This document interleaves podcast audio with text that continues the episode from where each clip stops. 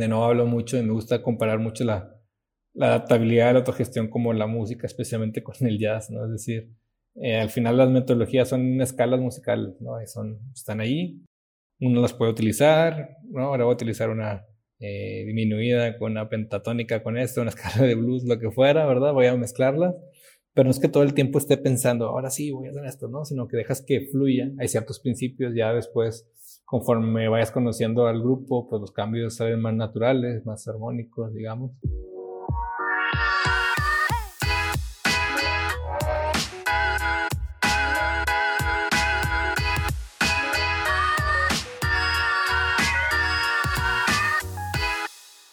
Mi invitado el día de hoy es Luis Salas. Él es abogado y humanista. Es consultor en diseño organizacional, fundador de Polyman y tiene un podcast que se llama Reinventándonos. Me agrada mucho la parte humana que tiene Luis. Hoy nuestro conversar fue sobre el futuro del trabajo, su experiencia en un negocio de lavado de carros aplicando la autogestión y sobre la madurez que deben de tener las personas para hacer prácticas autogestionadas.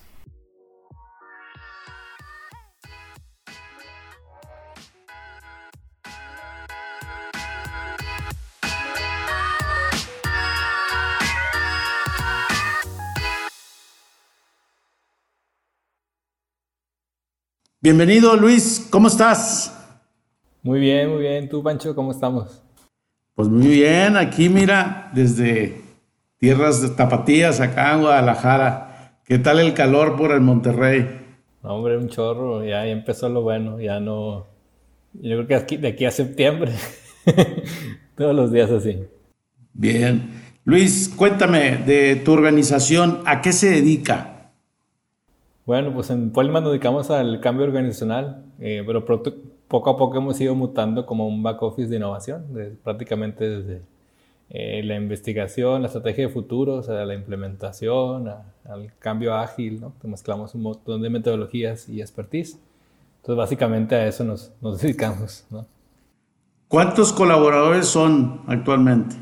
Pues ahorita somos 10. Digo, hay un, un equipo base de 5 personas, pero otros cinco van entrando y, saliendo o nos, invita, o nos acompañan en algunos procesos o en algunas dudas que tenemos puntuales, nos ayudan ahí con sus inputs, ¿no? con, sus, con su expertise también. Muy bien. Eh, me sorprende, como te lo comenté antes de nuestra reunión, que eres abogado y humanista. pues, pues sí, la verdad que sí, fíjate que, que derecho me llamaba la atención desde pequeño, como que tenía mi vena social fuerte. Creo que todavía está, todavía está ahí mi vena social. Siempre me ha gustado mezclar como que la parte social, hacer por el colectivo, por la ciudad. Y desde pequeño, no sé, me gustaba ir a los estos típicos debates de la ONU que se organizaban así en prepa y demás, incluso antes, ¿no? Secundaria también. Luis, y cuéntame, para ti, ¿Qué es la autogestión? Pues para mí la, la autogestión pues, es, reconocer, eh, digamos, la, la, personalidad o el, grado de, de, expertise y artista que es la persona, pero con un grado de interconexión, ¿no? es decir, como que reconocer toda, toda su grandeza, pero al mismo tiempo reconocer que somos personas que necesitamos de los demás. ¿no? Entonces cuando reconocemos como que esa base fundamental, como que se explica, ¿no? Que hasta suena natural de hoy, pues sí. ¿Y, dónde nace para ti la autogestión?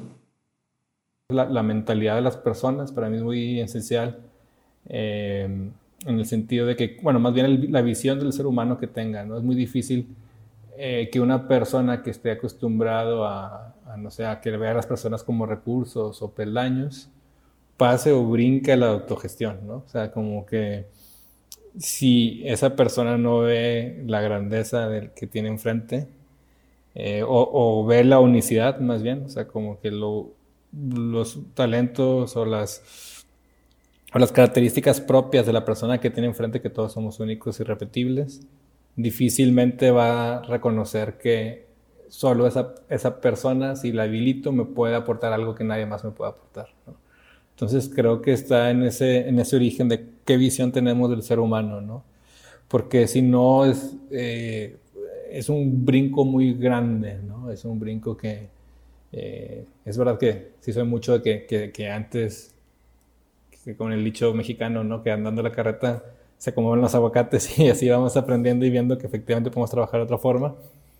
Pero también es indispensable qué visión tenemos de la otra persona. Entonces, en un lugar en el que es demasiado top-down, demasiado jerárquico, o que los líderes son alejados de sus personas, más que la jerarquía, más, más bien la actitud en el día a día es alejado, es difícil que, que, compren la autogestión, ¿no? Eh, porque no, no, no, viven, no lo viven en su día a día. Entonces, creo que es eso, ¿no? Eh, eh, incluso las personas, yo creo que te has topado en este podcast, igual sin quererlo, es gente muy descomplicada y muy sencilla, ¿no? Justo porque eso lo tiene en las venas, ¿no? Entonces, lo entiende y lo vive.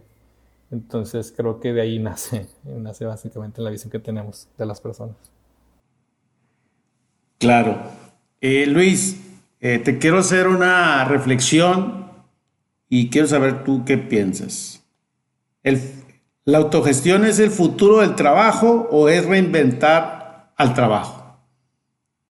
Eh, creo que, mm, no sé, al, final el futuro del trabajo no sé si si exista, ¿no? Es un, como un eterno presente, es como, bueno, si realmente existe el futuro, existe el pasado, ¿no? Como que existe el momento presente, yo creo, pero, pero yo creo que va mucho en esto que, que estuvo haciendo énfasis, ¿no? El, año pasado en Estados Unidos, ¿no? Build back better, ¿no? Es decir, eh, volvamos, como que volvamos a los cimientos, vamos a las bases, pero mejor aún, ¿no? Eh, cuando hablaban todo esto del New Normal, que gracias a Dios ya como que se bajó, el tema que se me hace como una contradicción en sí mismo, era como que, oye, no es que estamos reventando, sino es que realmente así deberían ser las cosas, ¿no? O sea, así, así como más natural, ¿no? Eh, también es cierto que, digo, a lo largo, a lo largo de la historia, digo, podemos ir viendo que como hemos estado, como hemos llegado, básicamente ha sido por, digo, con sus múltiples caídas de las civilizaciones, pero ha sido como también un preocuparse por el otro y esos, y esos pequeños puñados de personas que realmente se han preocupado por hacer bien las cosas, pues hemos, como, hemos llegado hasta aquí, ¿no? Eh, por ejemplo, las ciudades, pues, pues quieras o no, que se pueden reconstruir, pero son un excelente ejemplo de, de desarrollo de, las, de, la, de la, humanidad, ¿no? El, el, el, el, hecho de juntarse, proveer una ciudad, fundar una ciudad, apuntar a que haya, crezca esa ciudad, pues bueno, probablemente también eh, como el trabajo mismo, y al final el trabajo surge para, o cada organización surge para resolver una necesidad. O sea, ahí ponen en el centro, y si alguien tiene un problema, ¿cómo le ayudamos a esa persona a resolverlo? Que en sí mismo el origen es muy noble. La cosa es que le hemos puesto tantas capas, le hemos, le hemos complicado tanto, eh, nos hemos quedado como que en los formalismos, que, que, después han hecho que esas organizaciones sean pesadas, no se adapten del todo, ¿no? Pero en su origen, en su origen es algo muy bueno, ¿no? Probablemente sería volver, más que el futuro del trabajo, como volver a los orígenes y decir, bueno, ¿por qué nació esto? ¿Por qué? ¿Qué bien pretendió hacer en un principio? ¿No? Y después preguntarse, como muchas veces también se pregunta cuando empiezas a hacer como que estos cambios ágiles, dice, oye, ¿qué se están pidiendo para hacer mejor tu trabajo? ¿no? O sea, porque en principio el trabajo es bueno, transforma, transforma. Bueno, sabemos que hay organizaciones que no lo hacen del todo bien, pero en digamos, pongamos en el sentido eh, bueno que, que, las organizaciones están para resolver un problema y ayudar a hacer un poquito mejor a la humanidad. Y decir, bueno, ¿qué es lo que nos está impidiendo para volver a hacer mejor ese trabajo? ¿no? Y a veces no, hay, no es tanto la malicia, sino es que no, de nuevo no fuimos conscientes del todo, ¿no? Construimos muy rápido, nos ganaron los tiempos, eh, nos ganó la presión, mm, olvidamos de que tendríamos que hablar, olvidamos que teníamos que ser más transparentes, ¿no? Y eso nos ha llevado a, a, que, oye, pues estamos descuidando desde nuestros colaboradores hasta nuestros clientes hacia afuera, ¿no? Entonces, creo que más bien es volver a los, a los orígenes, ¿no? Y preguntar, bueno, ¿por qué nació esto? Y ahora, eh, ¿cómo volvemos ahí atrás, ¿no? Es como, creo que una persona, es muy parecido el viaje, creo, que también nace siendo un niño en el que acepta todo y es libre y, ama increíblemente. Y luego conforme se va haciendo adulto sí piensa y lo demás, ¿no? Pero, pero se va complicando, ¿no? Y como que parece que toda la vida estamos tratando de volver de la complicación a la descomplicación, volver al origen de cuando éramos niños y decíamos, oye, ¿cuál era lo que nos movía, ¿no? Creo que a las organizaciones le está pasando eso, ¿no? Es decir, ¿cuál era ese origen de un principio y qué está impidiendo ahora que no seamos así como empezamos, ¿no? Eh, ya después se hablará de que si hay que cambiar modelo de negocio, lo que tú quieras, pero la pregunta creo que fundamental es esa. Eh, y si no, bueno, dice, ok, nacimos por un origen que igual ya no es del todo bueno, ¿no? Entonces, bueno, cambiamos, cambiémoslo, pero creo que en un principio las, las organizaciones, así como todo lo, toda la parte colectiva, la ciudad en su origen es, es bueno, pero hemos llegado a un punto en el que nos hemos olvidado cómo seguir cumpliendo con ese propósito bueno que en un principio nació. Entonces, creo que digo, no sé si la contesté, pero creo que sí, ese es. Bueno, bien. Eh, recuerdo en nuestro conversar cuando nos conocimos eh, ahora en abril en, Monterrey, tú me hablabas de, este tema del inicio de en este negocio que era negocio familiar, que era un negocio de para lavar carros eh, empezabas a aplicar la autogestión. Cuéntanos tu historia. ¿Qué, ¿Qué, era lo que tú hacías en ese momento, consciente, inconscientemente, estos principios de la autogestión? ¿Qué, qué sucedía y cómo te sentías y qué lograste en esta parte que creo que ya lo traías en las venas, ¿verdad? Sí, digo, con el car wash crecí desde pequeño, ¿no? Ahí eso fue una ventaja, creo, como que el conocimiento eh, porque son personas que tienen una situación complicada, o que, que, incluso se pueden ir por 200, 300 pesos a, a, la competencia. Eh, pero ahí creo que la ventaja que desde pequeño, pues mis padres decían, oye, pues quieres esto, cómprate, tenga un, no sé, un bajo, pues ve y ahorra y, ¿no? Eh, quieres una cancha de básquet, una canasta de básquetbol, pues ve y trabaja, ¿no? Y tú sácalo. Entonces, cualquier, en cierta medida, pues, pues ya me identificaban y había una confianza previa o al menos una vivencia compartida.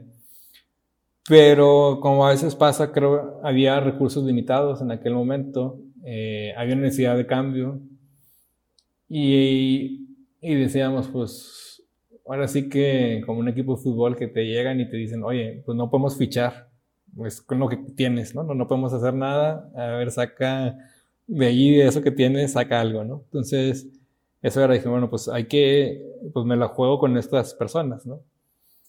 Y si las jugamos con esas personas, pues tienen que tener un mínimo de condiciones que quizás no tienen ahora o que no les, más bien que no las tengan, que no les han habilitado, ¿no? Entonces, si decimos, o confiamos en ellos, y centramos esa confianza y tenemos acciones que vayan en consecuencia de esa confianza, o esto no va a funcionar, ¿no? Eh, y entonces, de las primeras cosas que hicimos, dijimos, las personas se tienen que sentir útiles, ¿no? Sin decir esa confianza, pero a la vez decir, tu chamba, tu trabajo es indispensable. Al final, el que tiene el contacto, el último contacto con el cliente eres tú, ¿no? Y en esa medida, tú eres el que está al frente. Entonces, en cierta medida, también reconocer cómo se hace en autogestión los roles, ¿no? O sea, qué es ese ownership que tengo, cualquier cosas eh, son que dependen de ti, exclusivamente de ti, para que, digamos, interconectadamente el colectivo eh, se le sume, ¿no? Se le añade valor.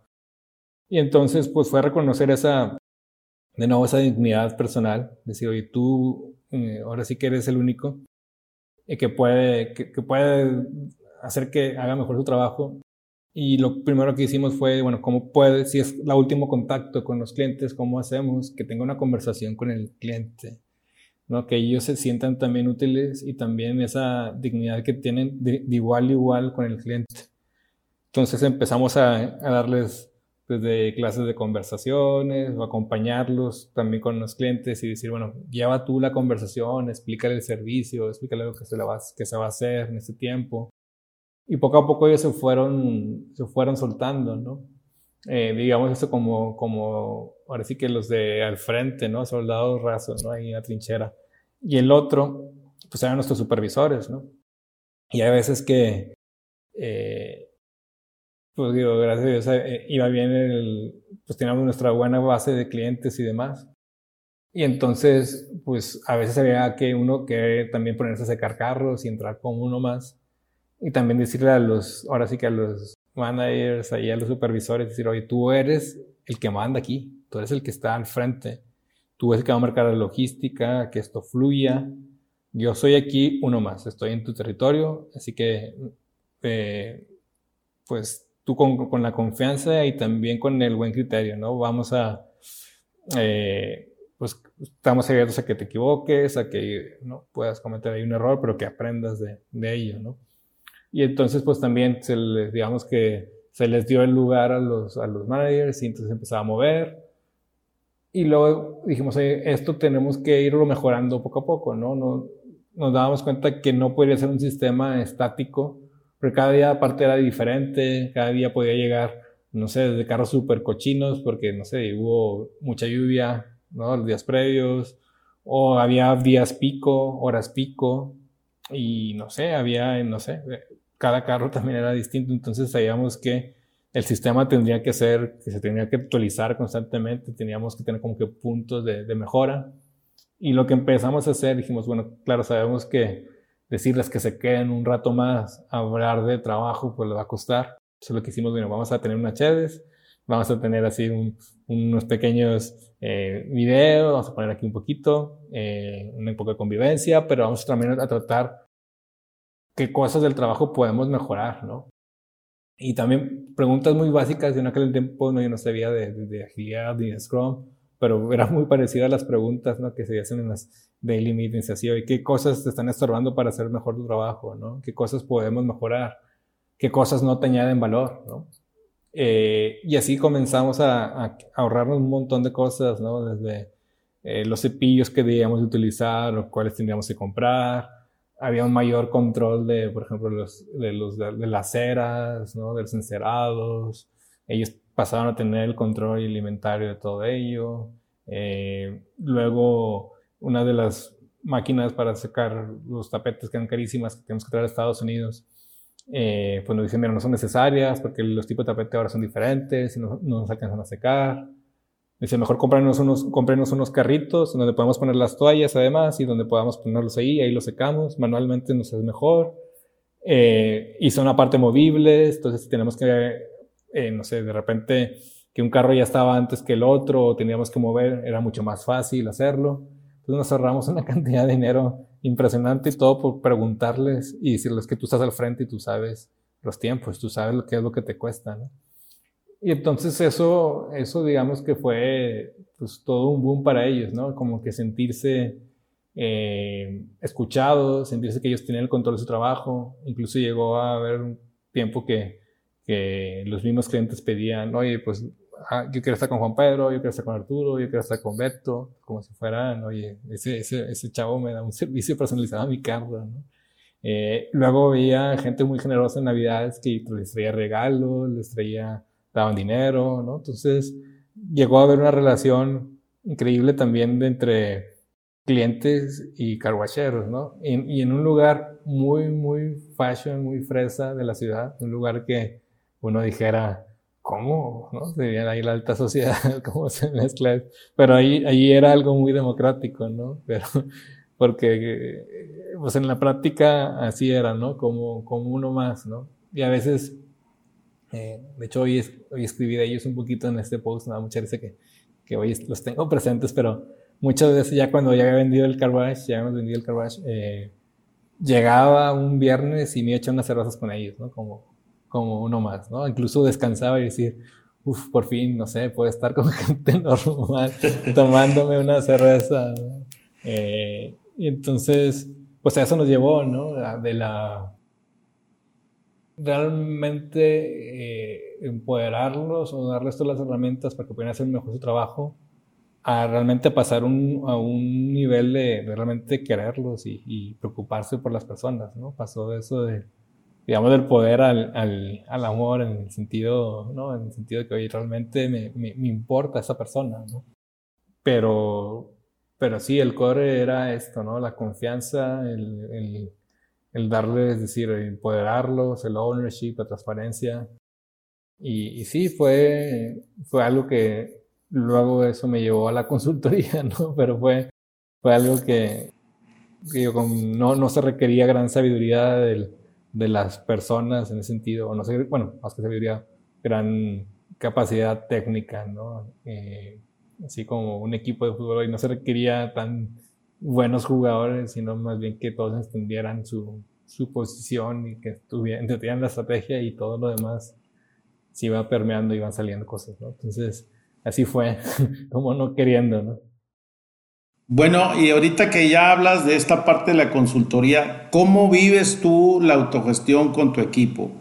¿Qué sucede? ¿Cómo, cómo es que trabajan? Porque entonces, desde esta parte humana tuya y en este conversar, eh, a mí me gustaría conocer esta parte, tú cómo, cómo opera tu organización. Pues sí, yo poco a poco vamos dando brincos a la autogestión. Creo que eso es algo que, estamos buscando y queriendo. Eh, sí nos gustaría que realmente fuera autogestionado. Eh, es verdad que sí hay mucha, digamos que ahorita estamos como en un nivel como, como bien decía Lalo, un verde, ¿no? Un no Ahí andamos casi, ¿no? Eh, sí vemos como toda la parte de, de propósito, sí está mucha, hay mucha apertura, hay también un liderazgo compartido. Eh, esto es, no sé, o sea, todos nuestros proyectos, digamos, eh, además que ser personalizados con, o codiseñados con el cliente, también entre nosotros, vamos, nos utilizamos mucho, por ejemplo, esto de Pixar, ¿no? Los brain trusts, ¿no? Es decir, eh, como hay distintas expertise, digo, al final nos une la innovación, la agilidad, el diseño, pero decir, estos productos, servicios no están en piedra, ¿no? Hay que ajustarlos, personalizarlos lo más que queremos, ¿no? Entonces a veces, eh, quizás ahorita pues sigo siendo yo un poquito la, la cara de, de Polymer, está un poquito más al frente, eh, incluso de prospectar un poco más, pero ya hemos dado el paso, es decir, a que oye, pues eh, si dentro del equipo dentro de este Brointer decir, oye, ¿sabes qué? Que sume o que en el centro esté la idea en concreto o esté el, lo que mejor se le pueda aportar al cliente, ¿no? No lo que uno diga, ni aunque sea el que tenga más tiempo, ni nada, sino que eh, darle, darle ese, ese twist o nutrir con ello, ¿no? Eh, y eso nos ha servido mucho, entonces nos ha servido, oye, pues no sé, que a veces puede llegar hasta el grado que nos damos cuenta que dentro de ese, de ese servicio que se le está dando al cliente diga, oye, sabes que hay alguien que domina mejor el tema y si en un principio lo tenía eh, alguno de nosotros, pues pueda cambiar y que el otro lo, lo dirija, ¿no? Porque entendemos que en ese momento el que está más, eh, o el que está más al frente del trabajo, el que entiende mejor el trabajo, lo puede tomar, ¿no? Entonces, no sé, a veces eh, puede decir, oye, sí requiere un poquito más de investigación, oye, sí requiere un poquito de alguna metodología de innovación, pues el Polymath, digamos, que sea más experto en ello, es el que toma el liderato, ¿no? Eh, también las decisiones que tengamos, ¿no? Eh, por ejemplo, cada, cada, cada martes hay una, hay una meeting semanal de nosotros y decir, bueno, ¿qué cosas estamos haciendo bien, qué cosas estamos haciendo mal? Y a veces se forman también oye, pues yo propongo esto, ¿no? Como muy de holacracia, ¿no? Yo propongo, por ejemplo, hace poquito para un proyecto empezamos con Telegram, ¿no? Porque ya el WhatsApp como que un poquito nos cansaba, ¿no? Entonces una del equipo dijo, oye, pues le damos una oportunidad a Telegram, mostró así como que un poquito, ya decía un poquito las ventajas. Y decíamos, oye, pues vamos a, vamos a testear, a ver qué tal. Y todos, oye, pues sí, que sí, que sí. Bueno, ok, va, ¿no? Eh, y estamos muy a gusto ahí, ¿no? Pero tú digamos que todos esos pequeños cambiecitos, pues son, no digamos que autogestionados del todo, sino más bien son consensuados, ¿no? Eh, sí nos gustaría que, que sí, que, que, poco a poco cada uno, como vaya desenvolviéndose o entendiendo, decir, sabes que aquí tengo un proyecto, me voy a lanzar, y sé que requiero tal esa expertise, entonces alguno de esos problemas que tengas expertise, pues va y acompaña hace, y hace ese proyecto. También a veces para asegurarnos, o más por no porque haya una desconfianza, ¿no? sino más bien en el sentido de sumar valor, también podemos hacer, y eso como lo hacemos con, digamos, con los externos, con los que están un poquito más afuera o están entrando y saliendo, es que, digamos, hoy, no sé, desde la perspectiva de, de, research, la perspectiva, ay, del, de, no sé, de behavioral design, ¿qué nos puedes decir, no? Entonces, ¿qué input nos puedes dar? Entonces, aunque no esté, digamos, a veces a veces cara, cara al cliente esa persona que esté enfrente en la preparación, en el aterrizaje, invitamos a ellos. ¿no? Entonces, de tal manera que requerimos esa opinión experta, ¿no? Y, y si hoy nos, eh, si vemos que, que, está muy bien y a todos les hace sentido, pues eh, toma, ¿no? O, o, aporta esa parte del proyecto, ¿no? Entonces, por lo pronto es así, creo, y esperemos a ver si, si este año vamos dando pasos ahora sí a, a que haya distintos proyectos y no necesariamente tengan que entrar todos o no necesariamente eh, o estén al frente del cliente dos o tres personas y a veces se forme uno u otro. Eh, creo que a eso vamos. Eh, sí, más o menos utilizamos un poquito de holacracia para, para esto, para forma de tomar decisiones y así. Pero no me atrevería a decir que ya somos autogestionados, pero sí, sí es una intención que queremos llegar a ser.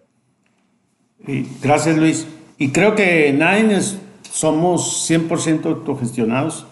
Yo creo que todos los que he tenido la oportunidad de conversar y sobre todo también lo hablo a título personal en nuestra organización, honestamente no termina esto, o sea, no es algo perfecto y, y yo creo que eso nunca lo va a hacer porque la autogestión no le veo el fin del túnel de que sea 100%, o sea, eh, esa es como esta parte de la reflexión.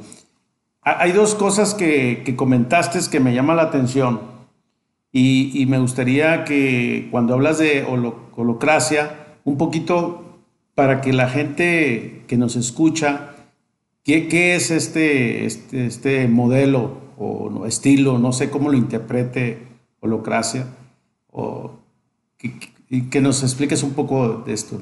Sí, holocracia es como un, estilo de ahora sí, de, de gestión, de trabajar, eh, que es como un, digamos que, el, que ahora sí que el, que el, fundador Brian Robertson dice que es como un meta framework, ¿no? Es decir, no, no es que todo esté ya en piedra, sino que nos ayuda a distribuir autoridad dentro de la organización o autogestionarnos, ¿no?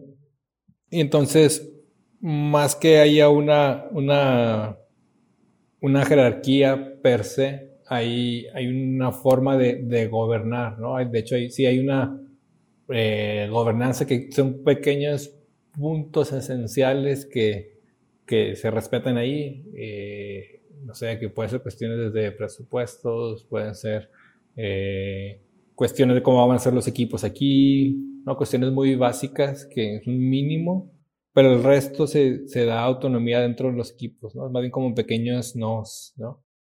y digamos que eh, su base o el punto es que se pueda activar el cambio por todo aquel que, que, que, lo, que lo vea, ¿no? Es decir, no esperar a, a que tengamos que rebotar y hacer todo un proceso muy, complicado para cambiar alguna u otra cosa. Eh, eh, y, lo pone así porque dice Brian Robertson, ¿no? Que que la organización, y no solamente Brian Robertson, muchos tienen como que esta visión de, de, organismo vivo, ¿no? Es decir, lo compara como un ser humano. Dice, pues sí sería muy absurdo que empezáramos a cuestionar nosotros al sistema respiratorio porque respira autónomamente, ¿no? Eh, porque, oye, ¿por qué no me avisas cuando respiras, ¿no? O el sistema cardiovascular, oye, ¿por qué estás latiendo el corazón? ¿Por qué está circulando la sangre, ¿no? Entonces decía, bueno, eh, parte, oye, si esas personas saben, eh, no sé, por ejemplo, mm, de ventas, ¿no? O saben de marketing y saben, oye, cuáles los grados o el propósito de la organización, saben los productos, conocen la empresa, ¿por qué tendríamos que pedir autorización para, ¿no? O tenemos que estar rebotando, oye, puedo sacar esto, ¿no? Porque alenta a las organizaciones, ¿no? Entonces también en el sentido de descomplicar a la, a la organización, ¿no? Confiar en expertise de las personas. Y cuando haya ciertos puntos de quiebre, pues ahí sí puede ser como estas decisiones colectivas, ¿no? Esto de explicar, que es decir, oye, pues propongo este cambio, oye, ¿por qué lo propones? Puedo hacer como pequeñas enmiendas, pequeños apuntes en que todos intervengan. y al final decir, oye, ¿sabes qué? Pues ya que lo rebotamos, aquí se resolvió, o más bien sí hace ese cambio, o, o sabes que al final no, me doy cuenta que no es relevante aquí. Entonces, eh, lo pueden utilizar cualquier tipo de organizaciones, la verdad que es muy, muy sencillo, eh, muy, no diría intuitivo del todo, pero, pero sí creo que es una vía para, para ir a la, a la autogestión y que puedes utilizarlo también con procesos de agilidad, ¿no? O sea, es un, al final es un, como, sí, como un Metra Framework, un gran cuadro de, de, trabajo que da ciertas pautas para, para trabajar, ¿no? Claro. Luis, y dentro de, de esto de holocracia, ¿y qué, ¿cuál es lo que más te gusta de, de este modelo? Entonces me gusta mucho porque tienen estos como círculos, ¿no? Decir, oye, si hay algo que pueda yo adaptar o hay una nueva iniciativa que pueda yo hacer, eh, se puede crear, ¿no? Se puede crear una nueva área de, cambio, de oportunidad, ¿no? Entonces, eh, las personas lo, entienden muy bien, ¿no? Entonces, una vez que va, pues lo puede hacer. Y también, eh, como ocurre, a veces, oye, pues no funcionó esa iniciativa que iba a hacer, oye, pues, pues no está para siempre, ¿no? Se, se ajusta y se, se, hace otra cosa. Entonces, creo que me gusta mucho esa, esa como que está hecho para que evolucione la organización, ¿no? Eh, entonces creo que eso, eso, eso me, me ha agradado un montón, ¿no? Y no sabemos, o sea, ahora sí que depende de la organización, de las necesidades, el rumbo que, que vaya tomando, pero también es como que, uff, descanso de, de, de decir que, que, tengo que tener todo perfectamente bien controlado, perfectamente bien. Entonces, porque eso, eso en la práctica no, no, se, no se puede dar. Claro. Luis, en el caso de, me gustaría comp compartirte y hacerte una reflexión que nosotros cuando estuvimos analizando la, en la organización Holocracia, le encontramos una desventaja, pero quizás sea un tema nuestro, y que era un tema muy cuadrado, este, no sé, para el estilo de nosotros y de nuestra organización. Y nos quedamos con esta parte de los círculos, de, las iniciativas. Eh, de tu punto de vista, ¿le encuentras tú alguna desventaja al modelo o, realmente le ves todo es positivo? Quizás puedes adaptar la condición de su estilo, no tiene que ser forzosamente así creo que al final, como toda metodología, tiene que ser utilizado con los principios, ¿no? Eh, de nuevo hablo mucho y me gusta comparar mucho la, la, adaptabilidad de la autogestión como la música, especialmente con el jazz, ¿no? Es decir, eh, al final las metodologías son escalas musicales, ¿no? Son, están ahí, uno las puede utilizar, ¿no? Ahora voy a utilizar una eh, disminuida con una pentatónica con esto, una escala de blues, lo que fuera, ¿verdad? Voy a mezclarlas pero no es que todo el tiempo esté pensando, ahora sí voy a hacer esto, ¿no? Sino que dejas que fluya. Hay ciertos principios, ya después, conforme vayas conociendo al grupo, pues los cambios salen más naturales, más armónicos, digamos. Eh, y creo eso mismo, ¿no? O sea, como que tendré, hay que tener como que la capacidad, y eso también habla mucho también de los facilitadores, de los consultores, de como que más bien poner las cosas por su nombre y decir, mira, pues esto te da estas posibilidades, estas posibilidades, estas posibilidades, podemos mezclar, podemos utilizar esto, adáptalo, personalízalo, ¿no? Eh, porque sí, a veces, y a veces queda, incluso también de las consultorías, nos da la tentación de decir, oye, ¿por qué no hacemos una metodología tal cual, Polymath, y, y siempre la aplicamos, o, o, que a veces que te vendan, oye, te vendo la metodología tal, es perfectísima y tal.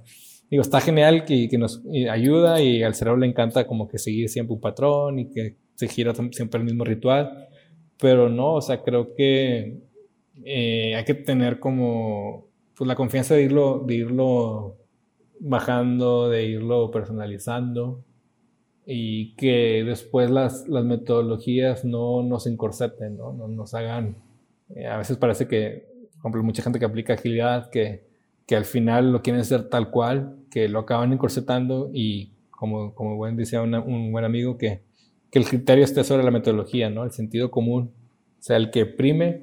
Eh, es bueno conocerlas, es bueno saberlas, pero, pero yo incluso me diría, no me atrevería a casarme con una metodología en concreto. Claro, y es más bien qué es lo que hace sentido, qué aplica, qué es lo que requiere cualquier organización.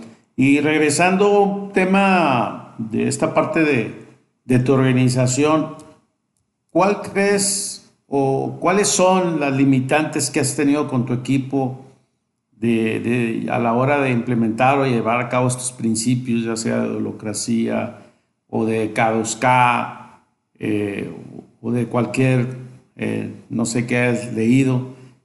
Pero me gustaría como saber esta parte oscura, ¿no? O sea, de, la que uno vive y, y, como bien lo comentaste, nosotros no estamos el 100%, pero queremos llegar ahí, a, a ese tema.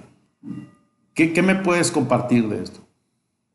Pues sí, o sea, yo creo que, así como decíamos al principio, que la autogestión la entendíamos como, como esa personalidad que tiene cada uno y, reconocer esa interconectividad.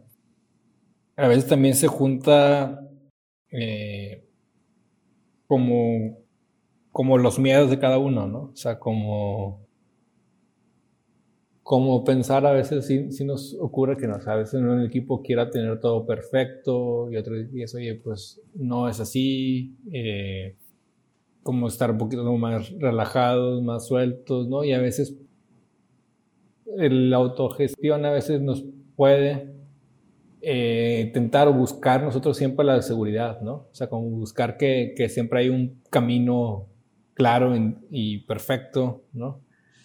Cuando tenemos que reconocer que no, y, hay causa muchas fricciones.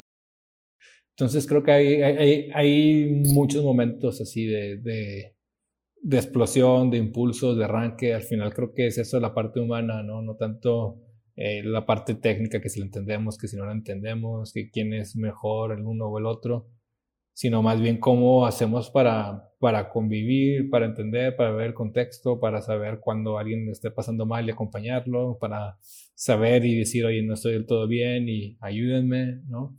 Eh, creo que esa es la parte oscura, un poquito también de, de, que nos gane el perfeccionismo, de que nos gane la cuadratura, ¿no? Y que perdamos ese sentido de humanidad, ¿no? Que, y, eso, pues, digo, al final, eh, pensar que cada proceso, que cada cliente vaya a ser perfecto, a nosotros nos gustaría que todo saliera muy bien y, y es verdad, a veces nos topamos con clientes más pesados, más inmaduros, ¿no? Que a veces hay que no haya clic con ciertos clientes o con ciertas personas, ¿no? Eh, es eso, ¿no? Y es tener miedo a eso. Dijo, pues hay que partir, mira, no todo el mundo le vamos a caer bien, no todo el mundo le va a gustar, no todo el mundo, algunos que incluso pensabas que dentro de las organizaciones este, eran como tus aliados y al final dices que no, ¿no? O, o que te pongan y digan, no sé, no sé, RH buscaba sumarte más por un proceso que ellos que tienen que hacer y te invitan a ti y te dices, oye, pues esto no nos corresponde a nosotros, se corresponde a ti, ¿no? Entonces también uno entra con, digo, si igual capaz es uno más consciente de muchas otras cosas, entra a lugares que, que no son conscientes, ¿no? Pero dices, bueno, al final es, nuestra labor es como de médico, ¿no? Es decir, si, si las organizaciones no tuvieran problemas, pues no tuviéramos trabajo. Y no va a haber proyecto perfecto que vaya de punta a fin sin ningún incidente.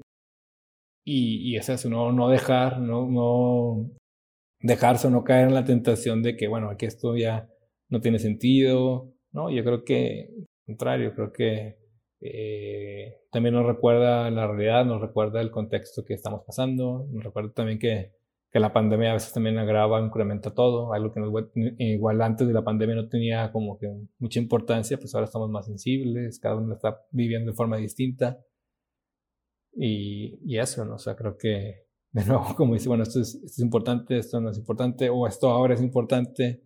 Eh, pero siempre al final escuchar, ser cercano, ser transparente, eh, creo que eso es algo que no está de más, algo que siempre va a ser una virtud y hay que ir ahí, ¿no? Entonces, pues sí, al final creo que lo oscuro es nuestra naturaleza humana, pero pues estamos llenos de claroscuros en nuestras vidas, entonces creo que, que es eso, ¿no? O sea, que, que saber y no asustarse, no tampoco rasgarse las vestiduras, porque podemos caer en eso, ¿no? Tanto si las personas que les da igual y, y, y como a las personas que, que se creen como monjas de la caridad y yo soy así perfectísimo y eso, ¿cómo voy a hacer? Y tal, Entonces, creo que sí, ¿no? O sea, eh, y bueno, que no, no, hay, no hay tanta bronca y también a, hay que aprender a ensuciarse, ¿no? A darse las manos, eh, a vivir, ¿no? A disfrutarlo también con esas imperfecciones.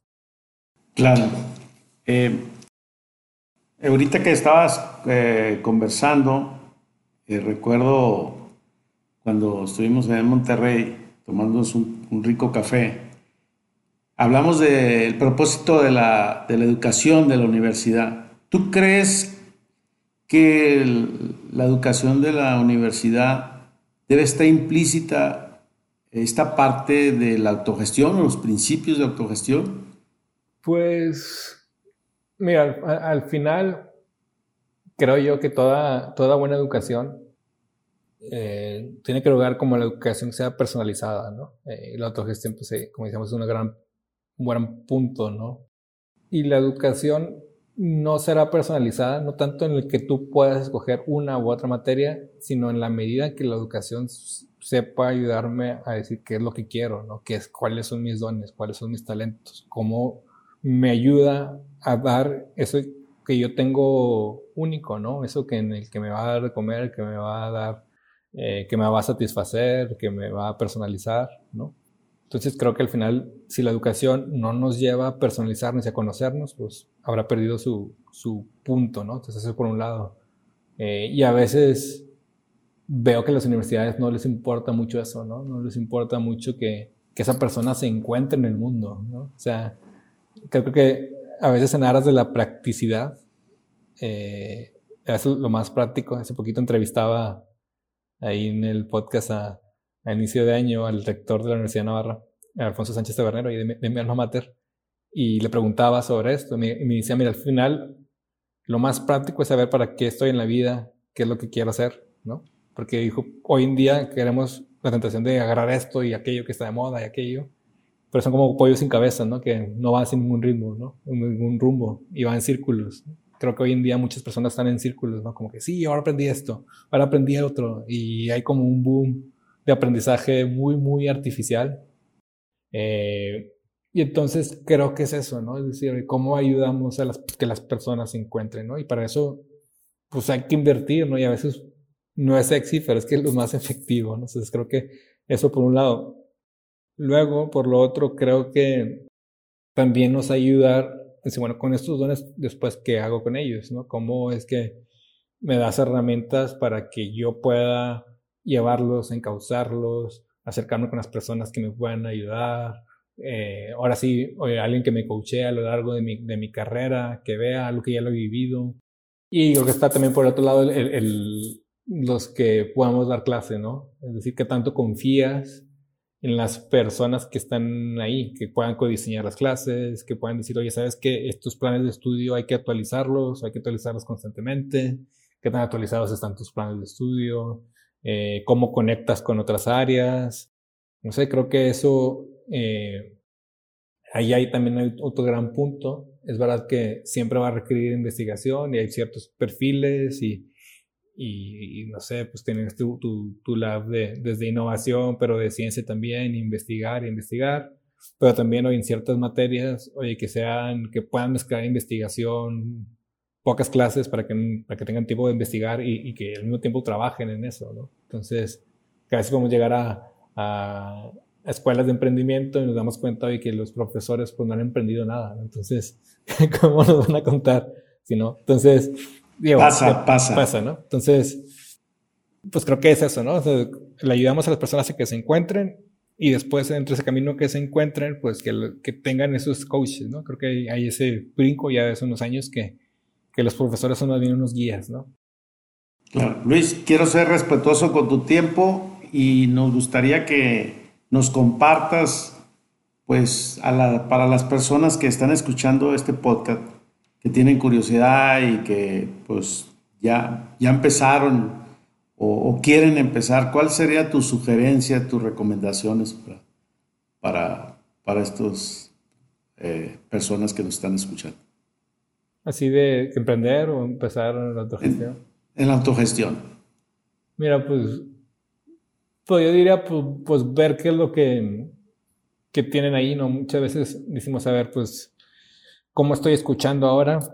cómo estoy escuchando yo a mis, tanto a mis colaboradores como a mis clientes, ¿no? ¿Qué mecanismos de escucha y actuación tengo, ¿no? Quizás, pues si podemos promover la autogestión, pero si después no saben hacia dónde agarrar o si ven algo que pueden cambiar, pero no saben cómo activarlo, tendríamos que empezar a ver por ahí, ¿no? Eh, digo, y también definir las cosas importantes, ¿no? ¿Qué, qué es lo que le interesa a esta organización?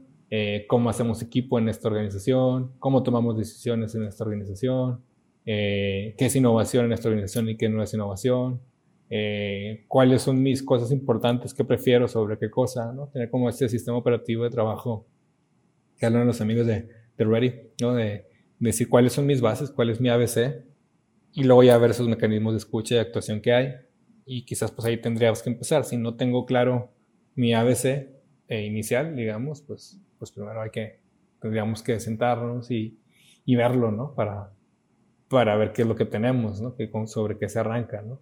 Eh, y luego, pues confianza, tener mucha confianza, ¿no? lo bonito de la confianza o lo malo es que es binaria, ¿no? ¿Existe confianza o no hay confianza? No, no, no tengo poquita confianza, ¿no? Sí, es, que no hay confianza directamente, ¿no? Entonces, ver eso, ¿no? Porque sí, es la base de, de cualquier relación, incluida la laboral, ¿no? La confianza que, que tengas, ¿no? Entonces, ahí vale la pena que tanto confío yo en mis colaboradores.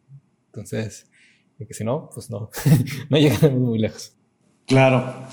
Eh, ¿Dónde te pueden localizar en las redes sociales? Pues mira, pues en LinkedIn estoy como Luis Salas. En, Instagram estoy como eh, luise.salas. Y luego pues también pueden escuchar el, el podcast que es Rementándonos. Eh, también ahí en Spotify, Reventando en los podcasts y también para que ahí nos escuche. Eh, ¿Deseas agregar algo adicional para finalizar?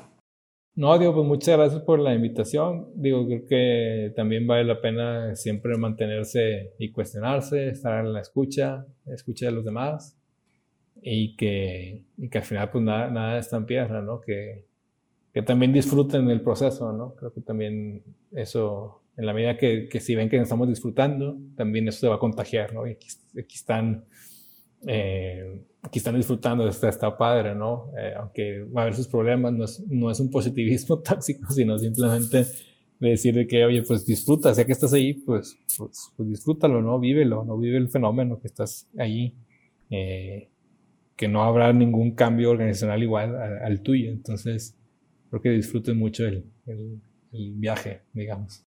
Me gustó esta parte que comentaste, no es un positivismo tóxico. bueno, te mando un abrazo y muchas gracias. No, hombre, muchas gracias a ti, Mancho, muchas gracias por la invitación, un abrazo.